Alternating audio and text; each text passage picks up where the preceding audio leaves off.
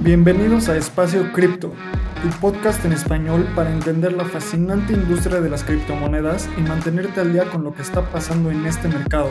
Este espacio cada día se vuelve más relevante y es fundamental continuar entendiéndolo.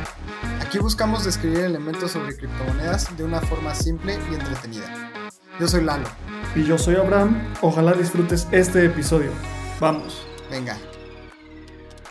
Abraham, por fin amigo, empezamos con el primer episodio de Espacio Cripto.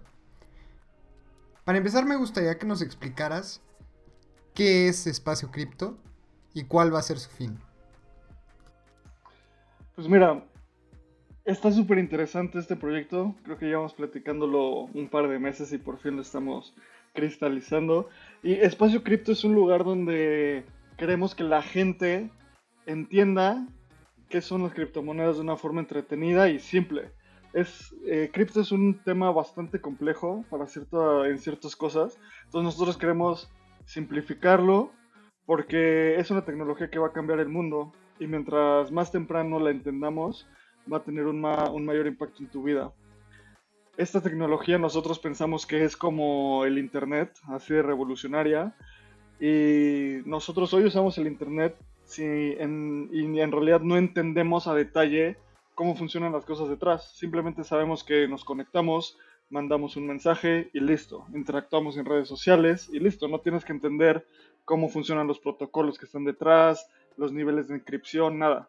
Entonces queremos que así sea cripto para toda nuestra audiencia. Eh, tú, cuéntame, me encantaría saber tú por qué opinas que estamos haciendo esto. A mí me encanta como el tema de de dar a conocer las cosas. Igual que tú pienso que es una tecnología que va a revolucionar y está a punto de hacerlo. Es un mercado muy pequeño todavía, pero ser pioneros de esta tecnología puede ser el momento para cambiar para bien a la, sociedad, porque realmente siento que, que, esto puede ayudar muchísimo en muchas cuestiones, muchísimos casos de uso, y hacerlo de una manera tranquila y entretenida es mi objetivo. Además de divertirme contigo, que, somos buenos amigos. Exacto, buenísimo. Oye, me encantaría también dedicar este primer episodio para que la gente nos conozca, por qué nosotros estamos haciendo esto. Entonces, cuéntame, ¿tú a qué te dedicas y a qué, hacías antes? Desde, desde chico, desde los 16 aproximadamente, eh, me dedico al trading. Obviamente empecé quemando todas mis cuentas y creo que he pasado por todas las etapas del trading. Empecé con Forex, después escuché de cripto, me pasé 100% a cripto en, 2016 y ha sido un, camino fascinante. También me dedico a la creación de productos dentro del mundo cripto, entonces eh, duermo como y respiro cripto. ¿Tú qué onda, Abraham? Cuéntanos, ¿qué haces? Pues mira, yo actualmente me dedico a, en temas estratégicos en una empresa de criptomonedas. Entonces todo el tiempo estoy también investigando las cosas que están pasando, cuáles son las nuevas tendencias que están saliendo, cómo debemos de adaptarnos a ellas. Entonces, eso es a lo que me dedico y, y me encanta. Yo estoy en el mundo cripto desde hace cuatro años, entré en 2016 eh, y antes de eso, puse, antes de entrar a la empresa de criptomonedas donde trabajo actualmente, eh, me dedicaba a hacer, tuve un fondo de inversión en monedas virtuales, que fue el primer fondo de inversión abierto en México. Eh, cuando me refiero a abierto es que no es un fondo que cualquier persona puede entrar en cualquier momento. Generalmente los fondos de inversión tienen una fecha de inicio y una fecha de fin. Este era un fondo en que cualquier día podías entrar o salir. Y en ese fondo estuve dos años y antes de eso fui consultor de estrategia para empresas como Red Bull, Johnson Johnson, Coca-Cola. Entonces fue una formación bastante interesante de negocios, estrategia y ahorita por eso en el mundo cripto estoy adaptando todos esos conocimientos para simplemente esparcir la palabra y, ayudar a que haya más, más adopción a lo largo del mundo. Está buenísimo. Oye, pues ya cuéntanos, ya que estamos en esas, ¿cuándo entraste en el mundo de las criptos y cómo fue que te enteraste de esta tecnología? Pues mira, fue muy chistoso porque cuando estaba haciendo un proyecto en, en esta empresa de consultoría y había un gran amigo que hoy en día es uno de mis mejores amigos, que todo el tiempo estaba hablando de criptomonedas y específicamente de las organizaciones descentralizadas. Y él decía, las organizaciones descentralizadas van a cambiar el mundo, van a cambiar el mundo, es lo más revolucionario que va a haber. Y yo soy una persona nativamente curiosa. Entonces, si alguien me da un tema mínimamente interesante, le voy a preguntar por literalmente horas. Entonces con, con, este amigo le preguntaba todo el tiempo que me explicaba, me explicara más de Bitcoin, de Ethereum, de las aplicaciones descentralizadas, de las organizaciones descentralizadas. Y este amigo decía todo el tiempo, quiero abrir un fondo, quiero abrir un fondo, quiero abrir un fondo. Y un día le dije así como, oye, pues abre el fondo, ten así como, ya sabes, 100 dólares o cualquier cosa, pues hazlo. Y de ahí empezó todo, de ahí empezó mi camino.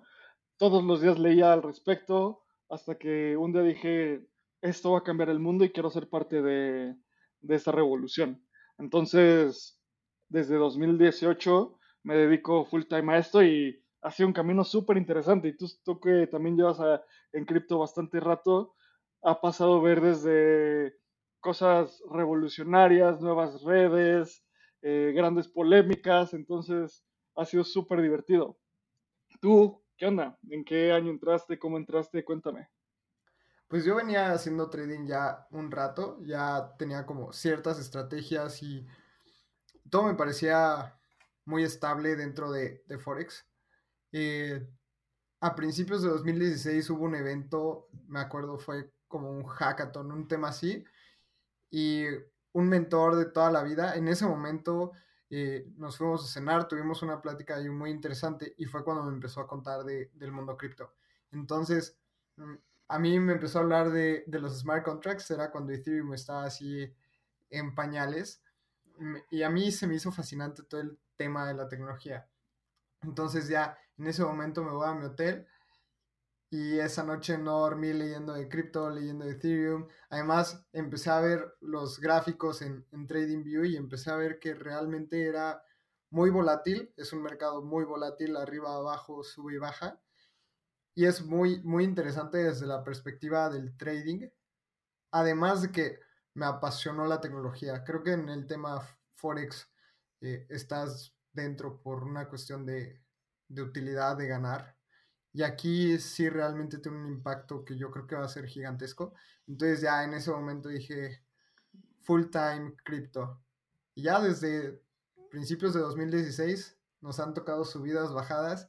Y creo que ya teniendo cuatro añitos eh, ha, sido, ha sido un viaje bien interesante. Entonces... Oye, perdón por interrumpirte, porque justo lo que dices para mí es de las cosas más importantes de cripto porque en Forex estás vendiendo monedas fiduciarias y diferentes tipos de activos, ¿no? Pero cuando tú ahorita dices, me cambié a cripto, no solo porque es un mercado volátil que puede ser de grandes ganancias y de mucho riesgo o no, pero porque la tecnología y los ideales me interesaron. Me, quisiera saber qué fue eso que te hizo pensar que esta tecnología es tan relevante.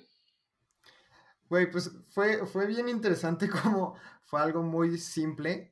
Eh, de hecho, ese mismo fin de semana era, era como días primeros, yo me había depositado una lana y alguien me pagó además con un cheque. Entonces era fin de semana y yo lo quería cambiar y no, no podía porque era fin de semana y pues los bancos no están abiertos en un sábado a las 6 de la tarde. Entonces, claro está, justo me vino esa, esa tecnología y empecé a leer y la, el tema de la descentralización y justo es lo, es lo próximo que vamos a hablar, porque la tecnología es tan relevante.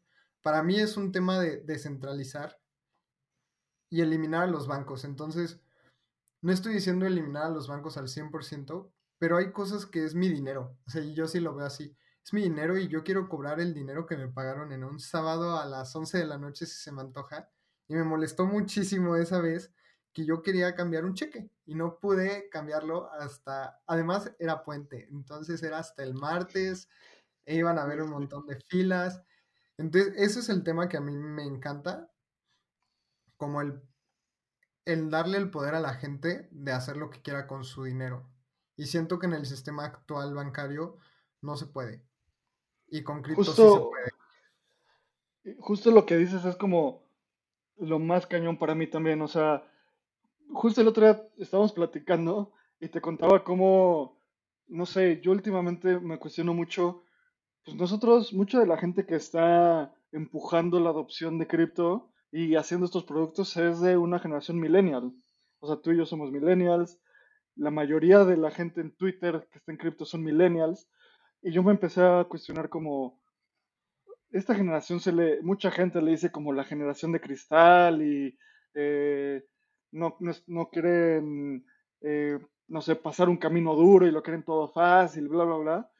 Y yo en realidad creo que esto es completamente falso y que nosotros somos la generación que está deconstruyendo conceptos que llevan años construidos sin cuestionarse y nosotros lo estamos deconstruyendo para hacerlo para hacerlos mejores. Y cosas tan simples como, bueno, más bien cosas tan relevantes y complejas como de construir el, género, de construir eh, todas estas luchas sociales, de construir el sistema financiero. Y ahí entro con la idea que tú estás diciendo, como esta parte que mucha gente tiene de cripto como los bancos son malos, bla, bla, bla. Yo más bien creo que hemos tenido un sistema financiero con muchísimas oportunidades a lo largo de mucho tiempo, con niveles de servicio bajos, con productos malos, y cripto es una forma para de construir por completo eso y hacerlo mejor, de construir el sistema financiero y hacerlo mejor. Esto no quiere decir tirar los bancos a la basura o no quiere decir que es una tecnología anárquica, es simplemente una tecnología de progreso. Y eso es fascinante para mí, o sea, entender cómo esta tecnología va a revolucionar algo tan fundamental de la sociedad como el sistema financiero es, no sé, me vuela la cabeza. Y, y, lo más padre de todo esto es cómo hay tantos casos de uso tan diferentes, ¿sabes? O sea, un caso de uso muy relevante que yo veo es la reserva de valor. Como si hoy tú tienes mil pesos en el banco o mil dólares, en dos años no vas a poder comprar lo mismo que comprabas hoy. ¿Por qué? Porque hay inflación, las monedas tienen devaluaciones, se deprecian, muchas cosas. Y nosotros ya estamos acostumbrados a eso. Si le preguntamos a nuestros papás, están acostumbrados a que su dinero cada cierto tiempo valga menos. ¿Y por qué eso tiene que ser así? No creo que tenga que ser así. Y justo cripto y Bitcoin nos trae ese caso de uso, ¿sabes? Y un caso de uso de reserva de valor 100% digitalizado, que lo puedes transaccionar en el Internet, que no tienes que ir a una, esto me da risa, pero no tienes que ir como a una sucursal física para hacerlo. El otro día platicaba con un amigo y me decía, oye, ¿qué onda con esto de cripto? ¿Puedo pedir un préstamo sin tener que ir al banco? Y yo, sí. Y me dice, estás loco, o sea, ¿qué, qué es esto? ¿Sabes? Entonces, todos estos casos de uso me, me, me, me parecen fascinantes y a lo largo de este podcast, en diferentes episodios, vamos a andar en cada uno, explicarlos y de una forma simple. No queremos aburrir a la gente y, que, queremos que se diviertan, ¿no? Eh, entonces, no sé, ¿tú, ¿tú, qué opinas? ¿Cómo ves todo esta, este tema de los casos de uso? ¿Cuál crees que es el más relevante? Para mí el más relevante es el tema de transaccionar. O sea, como lo estábamos mencionando, ¿por qué tenemos que depender de alguien, o en este caso de una institución, para enviar dinero. Al final es mi dinero y si yo se lo quiero mandar a quien sea del otro lado del mundo, con cripto lo puedo hacer en tres minutos. No tengo por qué esperarme si es fin de semana, no tengo por qué esperarme si son las 10 de la noche en México, porque tal vez en Europa ya son las 6 de la mañana y ya necesitan esa lana. Entonces, para mí lo más sencillo y el caso de uso más relevante son poder hacer transacciones de mi dinero en el momento que yo quiera. Y eso, justo es bien interesante porque si recordamos el, el white paper de Bitcoin que escribe Satoshi Nakamoto, que luego igual vamos a explicar todo esto, que justo mucha, hay, una, hay un gran debate de cuál era el, acercamiento de Satoshi hacia Bitcoin, ¿no? Un cash electrónico, estas transacciones. Hoy en día el, el ecosistema ha migrado muchísimo, pero justo lo que tú dices es algo bien intrínseco desde el día uno. Tener un efectivo digital, que hoy en día no tenemos, ¿sabes? Entonces es completamente revolucionario y se me hace como igual súper interesante. Oye, ahora me, encantaría platicar contigo, entrar un poco en detalle de las criptomonedas. Literalmente, ¿qué son las criptomonedas? Entonces, es un, un, un término un poco amplio, bueno, bastante amplio. Me encantaría entender y conocer tú cómo defines una criptomoneda. Para mí es una tecnología que está combinando, eh, combina la ciencia computacional con la criptografía, la economía y la filosofía. Para mí eso es una cripto, pero me gustaría que tú lo expliques desde tu punto de vista mucho más técnico en este aspecto y ya nos vamos al, de lleno a los casos de uso. Me gustaría saber tu opinión ahora. Pues mira, pues es que es lo que acabas de decir, o sea, es la combinación de ciencia computacional, criptografía, economía y filosofía. Y esto es bien interesante. El otro día estaba escuchando un podcast que hablaban de Satoshi Nakamoto, que Satoshi Nakamoto, para las personas que están escuchando por primera vez este nombre, es la persona o grupo de personas que crearon el white paper de Bitcoin. Nadie sabe quién, quién, es o quiénes son Satoshi Nakamoto y es un genio, básicamente. Es un genio, es una de las personas más influyentes de este siglo desde mi punto de vista. Y en este podcast decían que Satoshi Nakamoto podría ser, si no fuera anónimo y seudónimo, podría ser la primera persona en ganar el Premio Nobel de Economía y el Premio Turing a la ciencia computacional, por su combinación tan brillante entre, entre ciencia computacional y economía. ¿Por qué? Porque Bitcoin resuelve con ciencia computacional varios problemas que llevaban muchos años en las matemáticas, que son cosas muy técnicas, pero es cómo, cómo llegar a un consenso sin tener que conocer a las otras personas y sin, y sin tener que confiar en los otros entes. Y además, genera una política monetaria para Bitcoin con una emisión deflacionaria que cada alrededor de cuatro años su emisión se reduce a la mitad. Esta es su forma de asegurar la reserva de valor, que es súper interesante. Entonces, ¿qué son las criptomonedas? Un nuevo, una nueva clase de activos digitales con diferentes casos de uso que tienen estas, estas vertientes y estos diferentes elementos del conocimiento, ¿sabes? Claro. Sí, y ahí para complementar, creo que vamos a, hacerlo más, más sencillo. Desde el tema de, ok, hablabas de una economía deflacionaria. Vamos a hablar que es una economía inflacionaria. Una economía inflacionaria era lo que mencionabas al principio, ¿no? que si tú tienes 100 dólares, el próximo año tus 100 dólares te alcanza para menos. Y un ejemplo bien sencillo que creo que todos lo hemos visto es, antes una Coca-Cola nos costaba 8 pesos, ahorita ya nos cuesta 15. Entonces, en esos 5 años o 10 años que han pasado de un precio a otro, eso es una economía inflacionaria. El dinero, como dice popularmente, cada vez nos alcanza menos. Y en una economía deflacionaria, es cuando el activo, en este caso cripto o Bitcoin, tiene el poder inverso, en donde si algo te cuesta o algo valía 100 dólares, en un futuro va a valer más. Y esto vamos a, entrar en por qué pasa en cripto o especialmente en Bitcoin.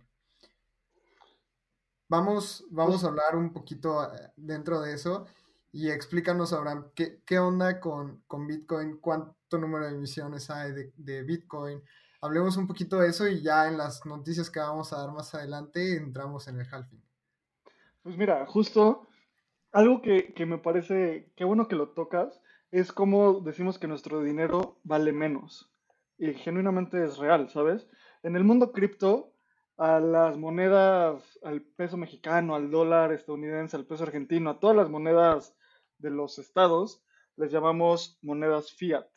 Y esto en español quiere decir monedas fiduciarias, ¿no? ¿Y por qué se llaman monedas fiat? Eh, fiat en latín quiere decir hágase. Entonces, eh, si recuerdan, si han leído la Biblia, yo no soy tan adepto a, ninguna religión, pero sé que en la Biblia Jesús dice fiat panis, que quiere decir literalmente hágase el pan, o sea, de la nada se crea el pan. ¿no? Entonces, ¿por qué estas monedas, las, monedas fiduciarias o monedas fiat, son así? ¿Se llaman así? Se llaman así porque literalmente en los billetes dice que es dinero fiduciario y si tú buscas qué es la definición de fiduciario, es que está respaldado por el común acuerdo de las personas. Mucha gente cree que las monedas están respaldadas por el oro, pero esto dejó de ser cierto en 1971. En 1971, Estados Unidos decretó que su moneda ya no iba a estar respaldada por oro y la mayoría de las monedas de, los, de la mayoría de los otros países estaban respaldadas en, dólares americanos. Entonces, ya no, si tú, si la moneda principal ya no está respaldada por oro y la moneda, y esa moneda respalda muchas otras monedas, pues ya no están respaldadas por, literalmente por nada. Y mucha gente dice, pues están respaldadas por la economía de un país. Eso no es cierto. Eh, literalmente lo que controla la emisión y el valor de una moneda es un banco central. ¿Cómo podemos saber esto?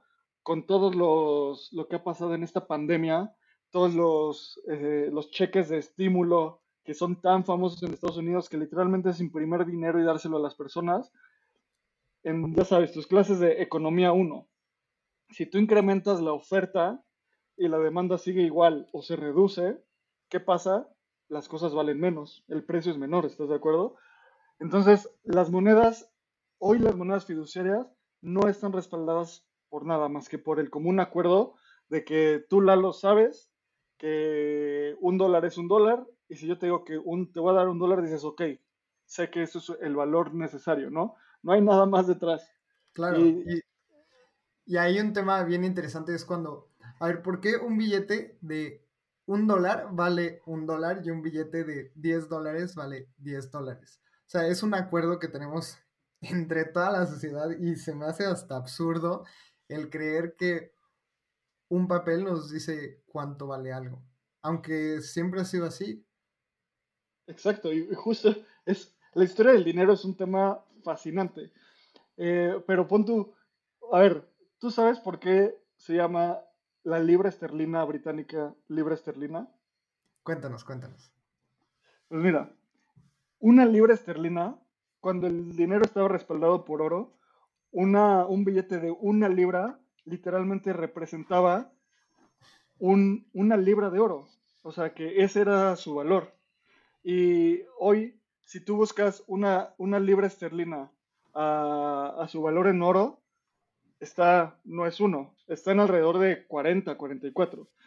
Esto quiere decir que a lo largo de la historia, la libra esterlina ha perdido más del 95% de su valor. Porque ya no puedes comprar con una libra una libra de oro. ¿Por qué? Porque ya dejó de estar respaldada por eso.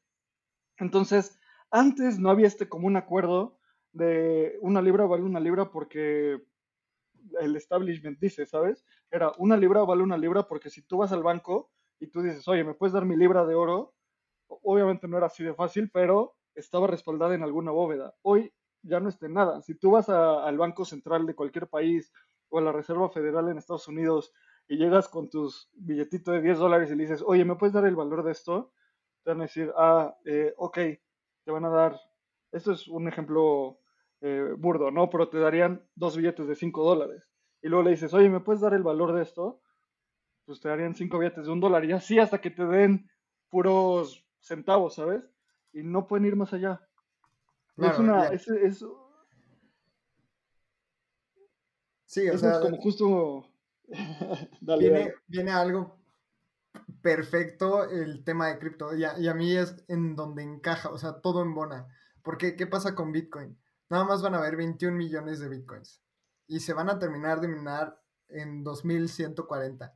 Entonces, a mí eso es lo que, lo que me encaja también si el dinero pierde su valor porque no sabemos cuánto hay, o sea, no se sabe específicamente cuántos dólares hay en el mundo, que es algo que se me hace impresionante. Y aquí entra la tecnología de blockchain y tenemos un, eh, 21 millones de Bitcoin en total. Ahorita hay, hay un aproximado de 18 millones en donde se dice que se han perdido más de 3 millones. Entonces, tenemos 15 millones de bitcoins en el mundo y no va a haber más de 21 millones.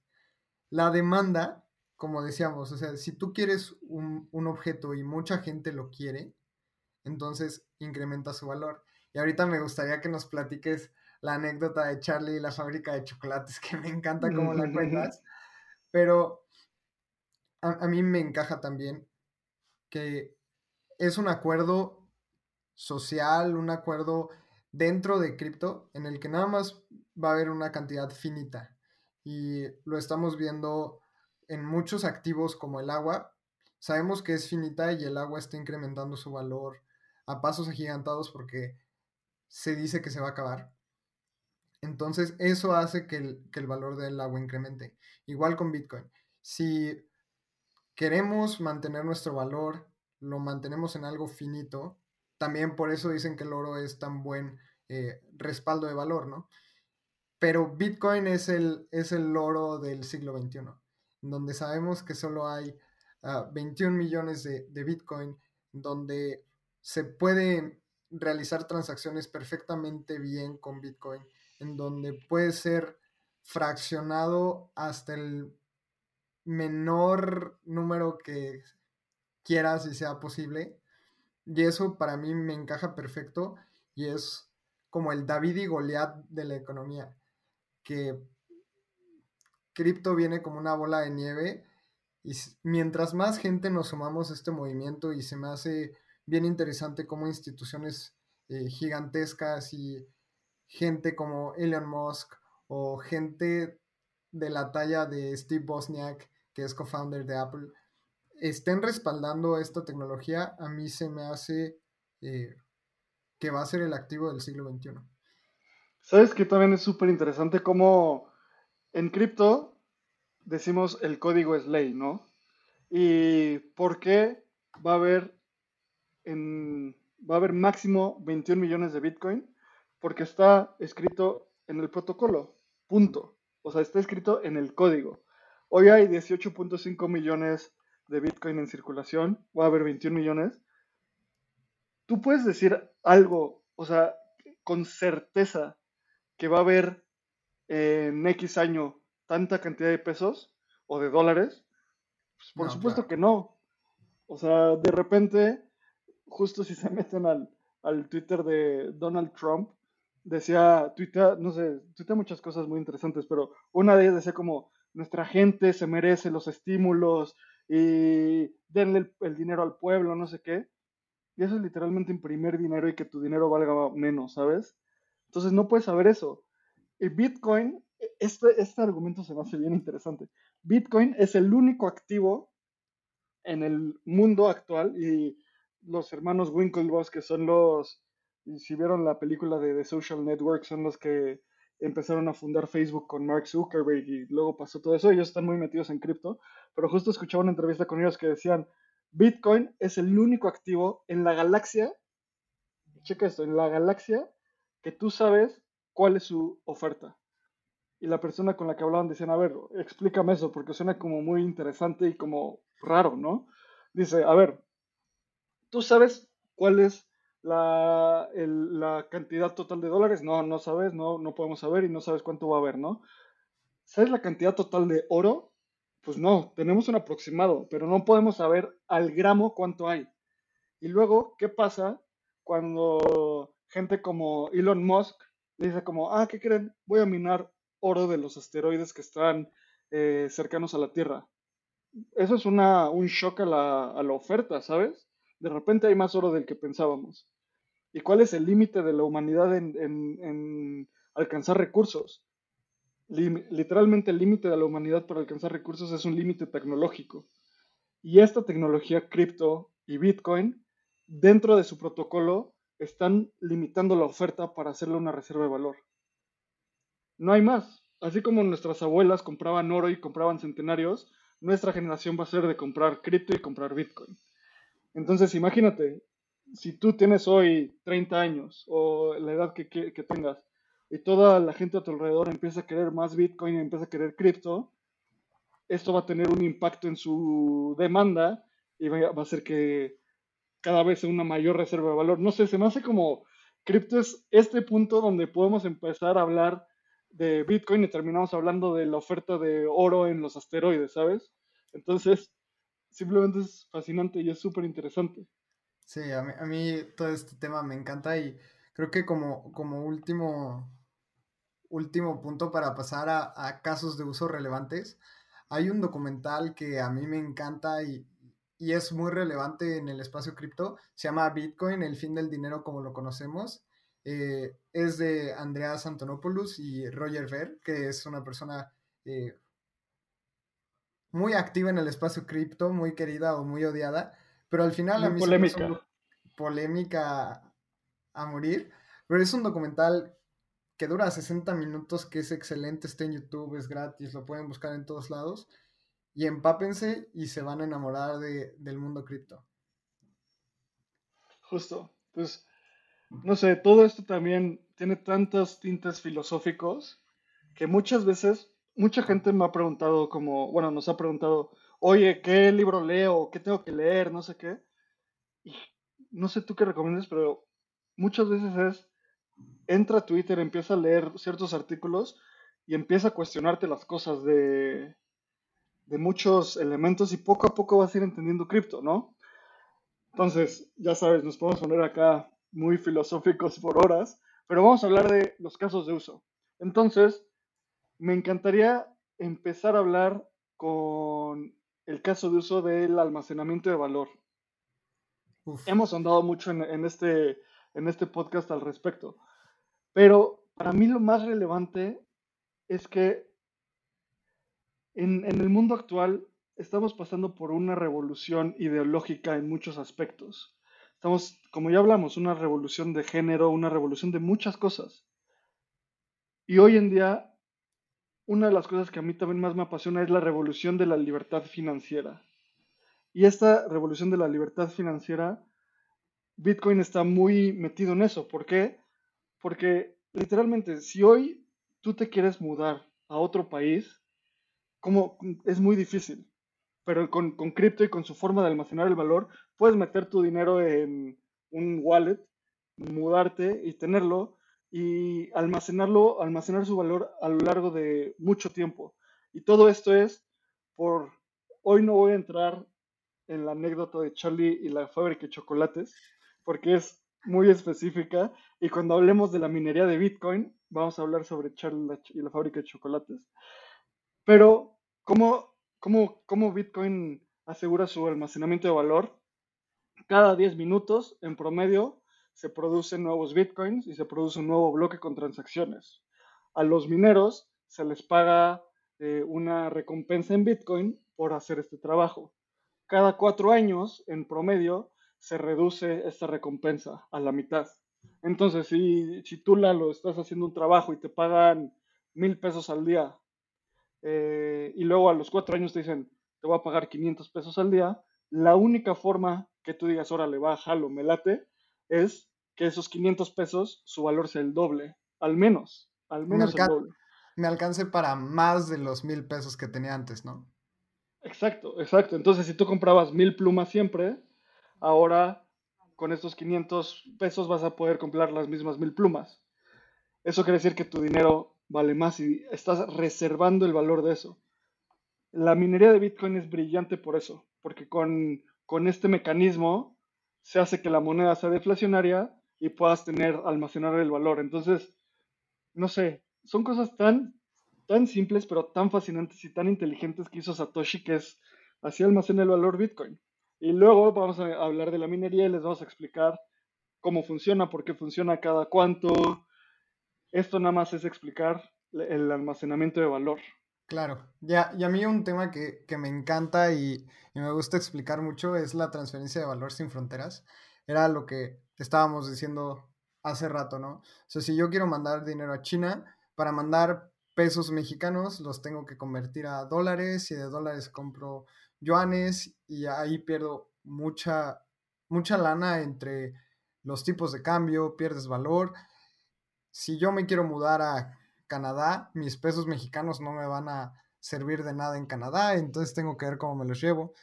Y esto es un poco como la torre de Babel, en donde estamos hablando el mismo idioma de moneda, o sea, de valor económico, donde yo puedo tener Bitcoin y me lo pueden aceptar en Nigeria, me lo pueden aceptar en Polonia, me lo pueden aceptar en Canadá, y estamos hablando un mismo idioma en el tema económico. Me encanta como que esta tecnología te permita hablar el mismo idioma económico en cualquier parte del mundo. Y es algo que los países a su conveniencia lo han querido modificar y es como, no te lleves tus dólares del país. Eh, Argentina, por ejemplo, tienes que, máximo te dejan comprar 200 dólares, ya lo tienes que hacer como en un mercado paralelo si quieres más. Te limitan y el, y el tema cripto es poder hablar el idioma que quieras porque se te antoje en una manera económica. Ese, ese esa idea de cripto y dinero como lenguaje es súper poderosa y es fascinante, genuinamente. ¿Por qué? Porque es como homologar el valor y homologar la percepción económica y del dinero a lo largo del mundo, ¿sabes? ¿Y qué banco va a poder hacer eso? ¿Qué moneda fiduciaria va a poder hacer eso? No se va a poder hacer. ¿Por qué? Porque son cosas que están regidas no por están regidas por instituciones y muchas veces las instituciones nos han demostrado pues que no son para de, no, no son tan dignas de nuestra confianza como muchas veces pensamos y no lo digo yo, lo dice la crisis del 2008. Entonces, esa idea que tú dices es súper importante y además, ¿sabes qué pasa también? A mí me encanta también en esta parte de la transferencia de valor sin, eh, sin fronteras, perdón, es mucha gente dice, no, pues es que Bitcoin es muy volátil y es difícil transaccionarlo y es difícil usar. Y esta es una tecnología que nació del Internet. Y como todos sabemos, las cosas que nacen en el Internet mutan y mutan y mutan y siguen mutando hasta volverse cosas mejores, ¿no? Y diferentes también. Entonces, cripto, existen este tipo de activos llamados stablecoins, que son monedas estables pegadas al valor de, uno, de un dólar, ¿sabes? Entonces, ¿qué pasa si tú dices, no, pues es que yo no quiero meterme a Bitcoin porque me ha miedo la volatilidad, pero me voy a, mudar a Perú?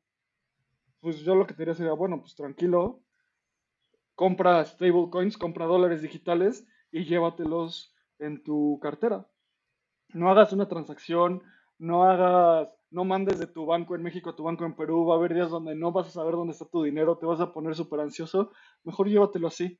¿Sabes? Puede ser como es una revolución completamente nueva y diferente. Además de transaccionar valor, transaccionas valor sin volatilidad. O sea, es el siguiente paso, ¿no? Yo soy mucho más adepto a Bitcoin y tú también seguro, porque pues, los dólares, no sé, nos, nos, nos causan conflicto, por ponerlo simple, pero hay mucha gente que no es así. Entonces hay mucha gente que prefiere tenerlo en dólares. La mejor forma de tener dólares la forma más simple de tener dólares hoy en día es con stablecoins, sin lugar a dudas.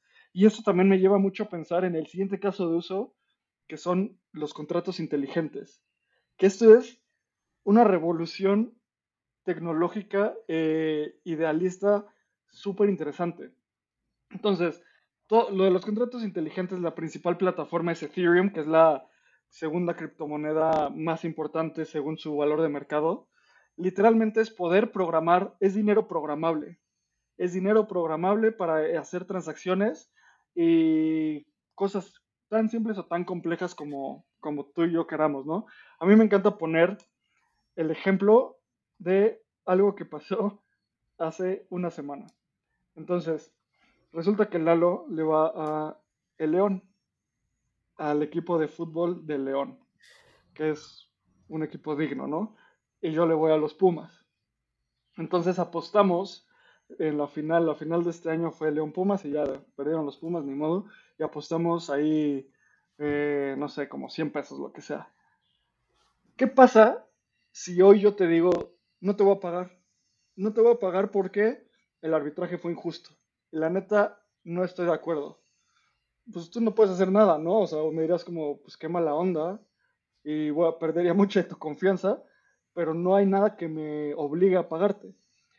¿Qué pasaría si nosotros en un contrato inteligente decimos, a ver, en este contrato metemos 100 pesos, ¿va? Tú metes 100 pesos y yo meto 100 pesos.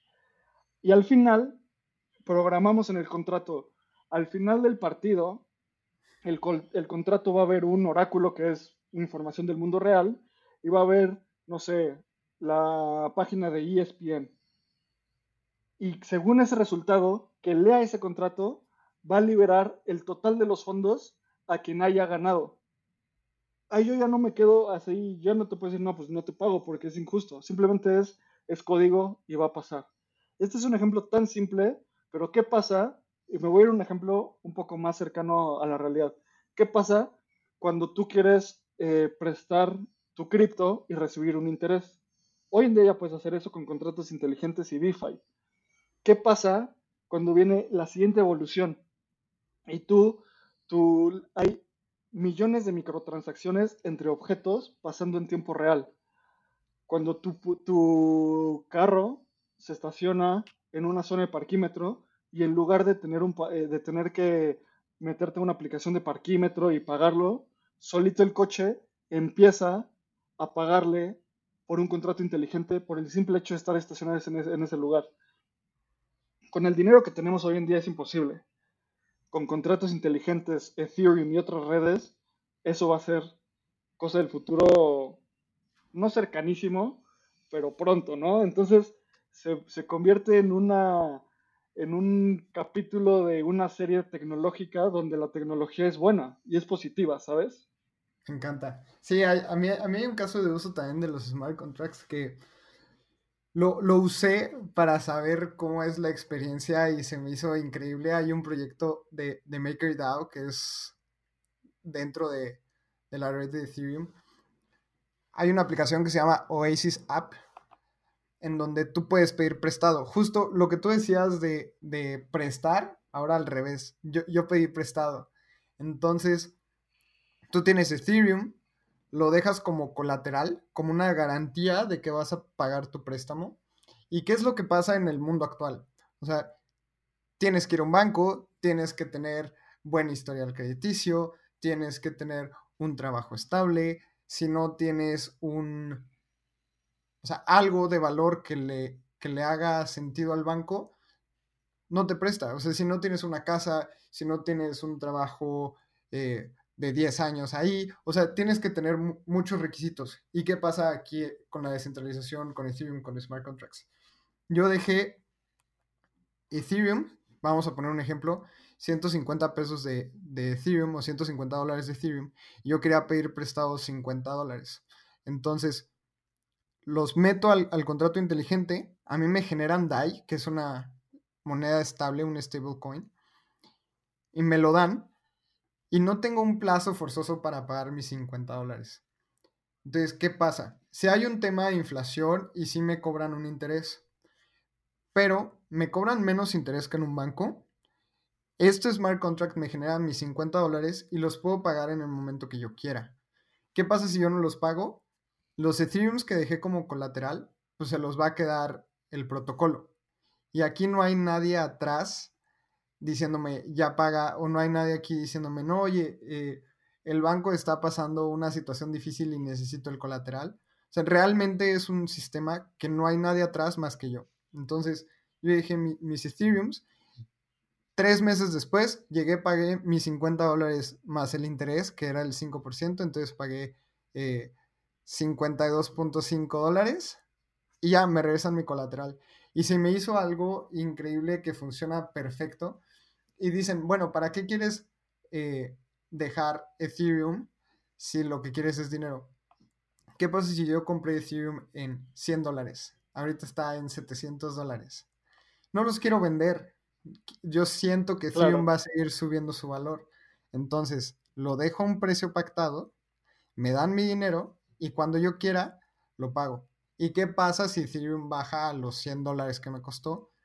Se liquida la transacción, el protocolo toma el dinero y se paga solo el, el Ethereum que yo le debo. Entonces, esto a mí se me hace algo increíble porque no hay nadie detrás, no hay una institución bancaria, nadie puede llegar y esto ha pasado en países de, Latinoamérica y nadie me está garantizando que no pueda pasar aquí en, en México que de repente la banca se declare en quiebra y no te pague o te esté cobrando de más o te diga que qué onda con ese dinero. Entonces, a mí eso se me hace impresionante en el tema de, los smart contracts.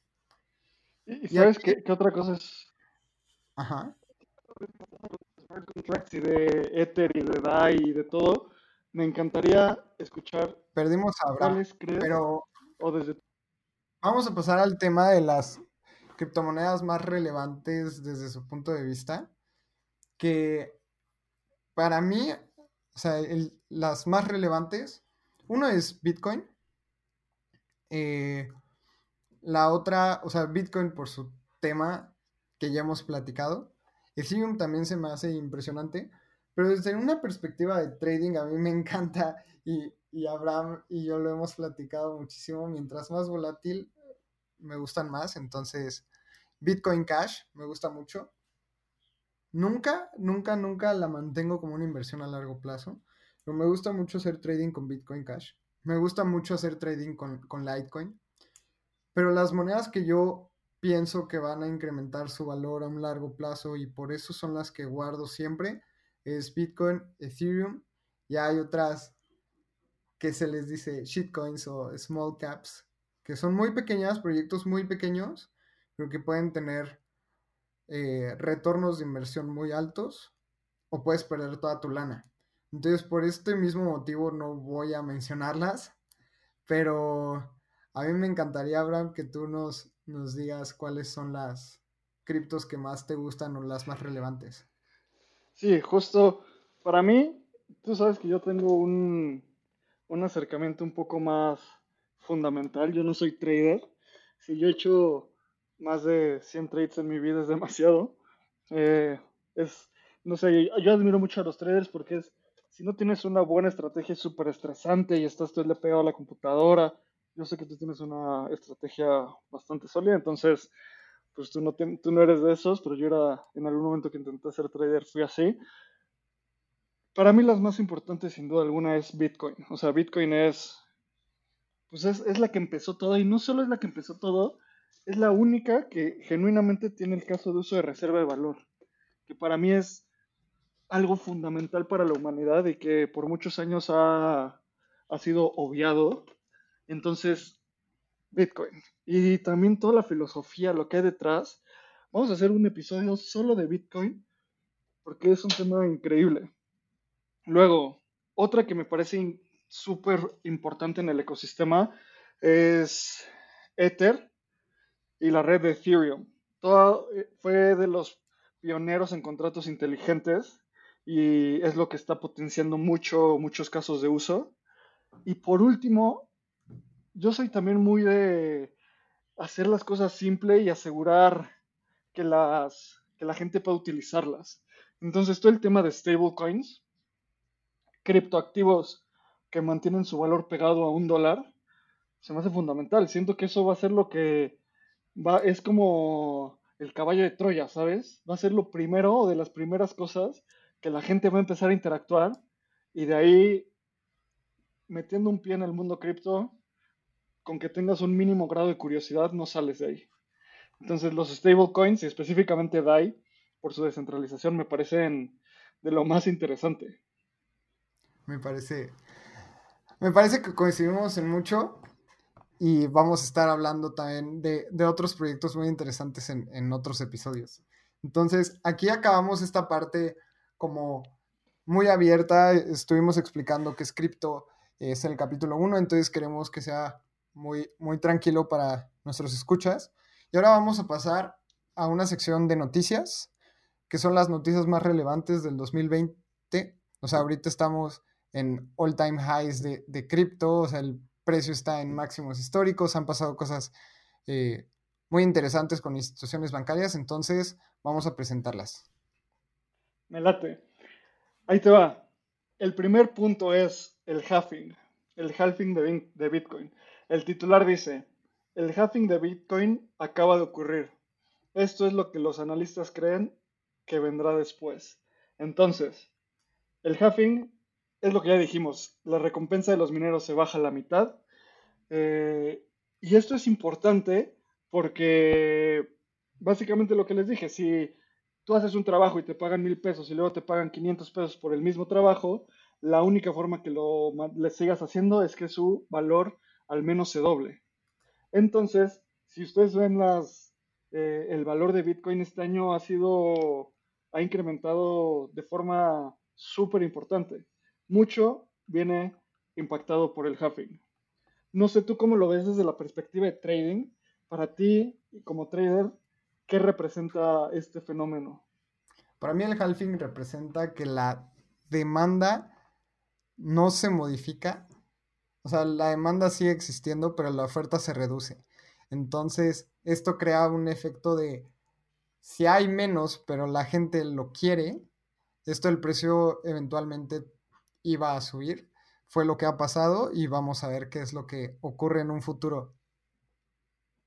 Exacto, justo es eso. Y luego vienen otra serie de titulares fundamentales. La segunda noticia del año. MicroStrategy compra 29.646 bitcoins y ahora tiene más de 1.6 mil millones en bitcoin. Esto es 1.6 billones de dólares en términos americanos. ¿Cómo ves? ¿Qué opinas de esta, de esta gigante compra de MicroStrategy? Pues es una apuesta, es una apuesta y es una confianza impresionante en el protocolo. MicroStrategy es una empresa muy importante y va a tener un parteaguas en la en lo siguiente de instituciones. Entonces, es un experimento muy interesante. Ya les puedo apostar que miles y millones de empresas tienen los ojos en MicroStrategy y me, me encantaría saber tú qué piensas.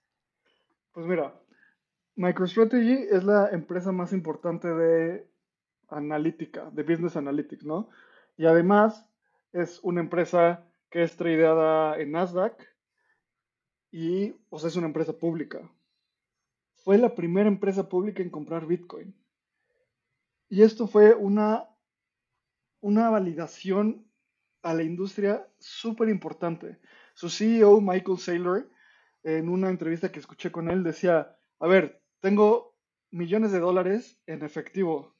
¿Qué hago? ¿Compro bienes raíces? Imposible. Es dificilísimo comprar tanto en bienes raíces eh, sin mover el precio y sin que sin saber en dónde lo compras además, ¿sabes? Luego compro bonos del gobierno ¿Para qué? Si sabemos que los bonos del gobierno ahorita pagan súper poco. Lo dejo en efectivo con los, eh, con los estímulos eh, del coronavirus, pues que el dinero cada vez vale menos. ¿Dónde lo pongo? Entonces él empezó y durante la pandemia él cuenta que empezó a entender Bitcoin y a estudiarlo y dijo, Bitcoin es la única reserva de valor que puedo, en la cual puedo confiar actualmente. Y Michael Saylor también dice, tengo que buscar una apuesta asimétrica algo cuyo valor se pueda partir a la mitad o perder el 70% tal vez si quieres, pero también es algo cuyo valor pueda hacer 10 veces el precio de compra. Y hoy pues yo creo que Michael Saylor está muy feliz porque desde que compró va, o sea, Michael Saylor y MicroStrategy van 3x arriba, o sea, 300% de rendimiento, ¿sabes? Entonces, de solo rendimiento de, utilidades. Entonces, eso fue la, la primera institución entrando a cripto y entraron, no entraron con un millón de dólares, entraron primero con más de 400 millones de dólares y luego siguieron comprando y ahora tienen una cantidad gigante de, en Bitcoin, ¿sabes? Una locura, una locura. Eh, la siguiente noticia más relevante de 2020 es PayPal permite el uso, la compra y venta de criptomonedas dentro de su plataforma. En octubre, Dan Schulman, el CEO de PayPal, anunció que usuarios de Estados Unidos podrán comercializar en su plataforma con cripto. Esto permite a más de 26 millones de clientes de PayPal aceptar pagos con Bitcoin, Ethereum y otros criptoactivos. A mí esa noticia se me hace uno de los catalizadores más grandes para una adopción masiva de, criptomonedas. Que 26 millones de personas puedan aceptar pagos y se pregunten, oye, ¿qué es Bitcoin y por qué me, está permitiendo PayPal aceptar pagos en ello? se me hace una apuesta gigantesca y era necesario para seguir creciendo para PayPal. ¿Tú cómo lo ves? Justo. Es una es una apuesta, bueno, y más que una apuesta, ya creo que debemos dejar de llamarlo una apuesta, es como están reaccionando al mercado, lo necesitan, ¿sabes? Y en Estados Unidos, ¿por qué lo hicieron? Porque hay una aplicación llamada Cash App que ya está permitiendo esto y PayPal dijo, tengo que reaccionar al mercado, el mercado se está moviendo. Y lo que tú dices, 26 millones de comercios, esto es lo más importante, 26 millones de comercios van a poder aceptarlo y 305 millones de personas van a poder transaccionar con cripto. 305 millones son el número de usuarios. Entonces, tú sabes, tú puedes ser un usuario y no tener un, comercio. Entonces, vas a poder transaccionar con criptomonedas. Algo importante es que no las vas a poder sacar de PayPal, pero creo que eso ya es un paso después. Eh, además, otra cosa que, se me hace súper relevante para PayPal es, no sé si viste esta noticia que también decía que entre PayPal y Cash App, por la cantidad de demanda que están teniendo, están teniendo más demanda que la, que la cantidad total de nuevos bitcoins producidos. Y de nuevo, este es un juego de oferta y demanda. Si alguien que está entrando al mercado se está comiendo toda la nueva oferta, la única forma que alguien más compre eh, un, este activo es un precio mayor. Y es simple economía. Claro. Y en pocas, en pocas palabras es, PayPal y Cash App están comprando más bitcoins de los que se están haciendo en el día. Exacto. Punto. Entonces, si tú quieres más, si tú quieres Bitcoin, lo, lo vas a tener que comprar a un precio más caro. Bueno, y todos, obviamente no es como que ellos tienen un precio preferencial, simplemente el mercado sube. La siguiente noticia es Bitcoin supera los 28 mil dólares, estableciendo un nuevo récord histórico. El último récord histórico fue en diciembre de 2017, lo recuerdo muy bien. Estuvo a punto de pegar los 20 mil dólares, no tocó e, e, ese precio. Y ahora, arriba de los 28 mil se me hace impresionante y este podcast no, vamos a hablar tantos de temas de precio porque también la, adopción y la tecnología es mucho más grande, pero para mí es importante el precio porque valida el uso de algo. Si vale y tiene un valor es porque es necesario para alguien. Entonces, que Bitcoin esté subiendo su valor significa que la gente lo quiere y tiene un uso importante en sus vidas. Entonces, ya sea en temas de inversión, sea eh, especulación a largo plazo, especulación a corto plazo, pero que el precio incremente en un activo valida que tiene un uso. Entonces, para mí esto es la noticia más importante del 2020. Y justo otra cosa es como cada día que Bitcoin sigue vivo y vale más, es más difícil pararlo, ¿sabes? Mucha gente dice, no, se va, se va a caer y va a dejar de existir. Pues eso, hasta hay una página que son obituarios de Bitcoin, de gente que dice Bitcoin está muerto, Bitcoin está muerto, y sigue, sigue subiendo y sigue reservando el valor del dinero. Algo que me encanta conectar este, este precio con una de las últimas noticias es el titular dice, inversionistas institucionales entran a Bitcoin a medida que el estigma en torno a las criptomonedas se desvanece. Este titular por Bloomberg. Y aquí me encantaría hablar de tres, de tres personas que son leyendas de Wall Street. ¿Ok? Primero, Paul Tudor Jones, un multimillonario de fondos de cobertura de, hedge funds que es billonario, tiene más de 5.1 billones de dólares activos. En, en, activos dice, llegué a la conclusión, y esta es una cita de él, llegué a la conclusión de que Bitcoin iba a ser el mejor de los trades en contra de la inflación, el mejor trade defensivo que podía tomar.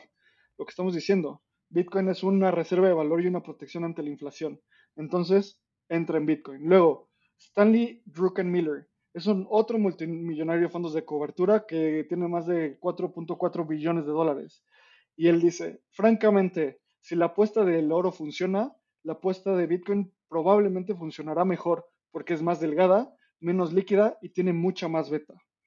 Esta es una persona que se había proclamado en contra de cripto en 2018, creo, y hoy cambia su opinión por todo el entorno macroeconómico que está pasando el mundo. Y me encantaría cerrar con eh, una cita de Rick Ryder, que él es el, Chief Investment Officer de renta fija para BlackRock. BlackRock es el gestor de activos más grande del mundo. Tiene más de 7.4 trillones de dólares en activos bajo, bajo su manejo. O sea, es una cantidad brutal. Y él dice, Bitcoin llegó para quedarse. Es un mecanismo duradero que tomará el lugar del oro porque es mucho más funcional que pasar una barra de oro. Las instituciones están aquí, llegaron. En 2018 mucho del incremento de precios decía porque la gente decía las instituciones vienen, van a entrar, las instituciones van a entrar. Hoy ya están aquí. Y el impacto en su precio, en el precio de Bitcoin de todas las instituciones, las compras, el halving, ha sido fundamental. Creo que ha sido, no sé tú cómo lo ves, pero ha sido el año más emocionante de cripto hasta el momento. Yo lo veo con que, o sea, comparando a 2017, que fue otro all-time high, en 2017 había mucho dinero, se le dice dinero idiota, o sea, es dinero de gente que no sabe lo que está haciendo.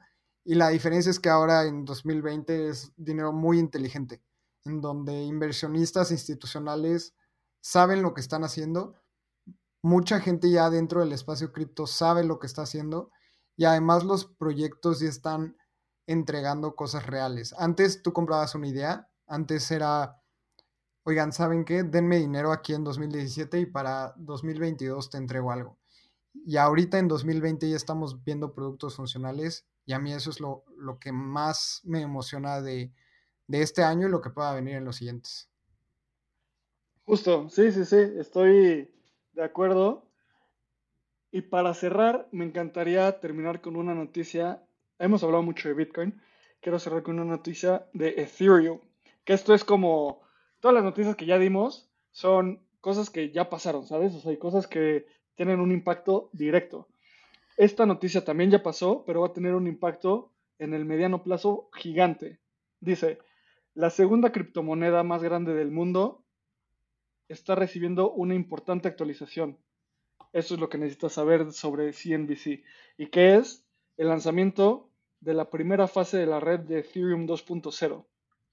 Ethereum 2.0 es el, la, siguiente fase, la siguiente fase de Ethereum en la cual van a implementar diferentes mecanismos de, de escalabilidad para tener más transacciones, básicamente. Hoy en día, transaccionar en Ethereum con contratos inteligentes es caro porque la red eh, no tiene suficiente, es como suficiente, no es tan ancha para soportar tantas transacciones. Con esta actualización se va a ajustar. Y así es, eventualmente vamos a hacer un capítulo de Ethereum y otro capítulo de Ethereum 2.0 para que veamos qué es y cómo va a tener eh, estos impactos. Entonces, esperen el próximo año grandes noticias de Ethereum, esperen el próximo año grandes noticias de Bitcoin y en Espacio Cripto vamos a seguir manteniéndolos informados y emocionados de, este, de esta gran industria. Parece excelente. Pues Abraham, hemos llegado al final de nuestro primer capítulo. Ya lo habíamos grabado. Se me olvidó ponerle clic al botón de record, entonces es la segunda vez que lo hacemos, pero me encanta. Me encanta lo que se viene, me gusta mucho cómo, cómo congeniamos y venga por más, por más episodios en Espacio Cripto. Venga, el próximo año va a ser muy emocionante y Pueden encontrarnos en nuestras redes sociales como Espacio Cripto. Nosotros siempre estamos felices de interactuar. Esperamos que lo disfruten.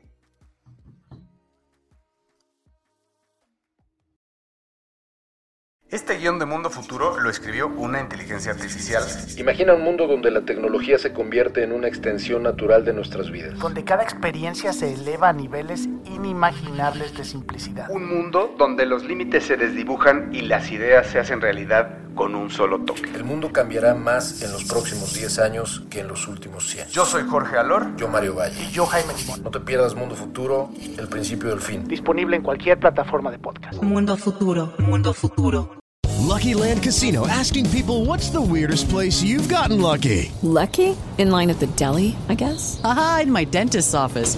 More than once, actually. Do I have to say? Yes, you do. In the car before my kids' PTA meeting. Really? Yes. Excuse me, what's the weirdest place you've gotten lucky? I never win and tell. Well, there you have it. You can get lucky anywhere playing at LuckyLandSlots.com. Play for free right now. Are you feeling lucky? No purchase necessary. Void where prohibited by law. 18 plus. Terms and conditions apply. See website for details.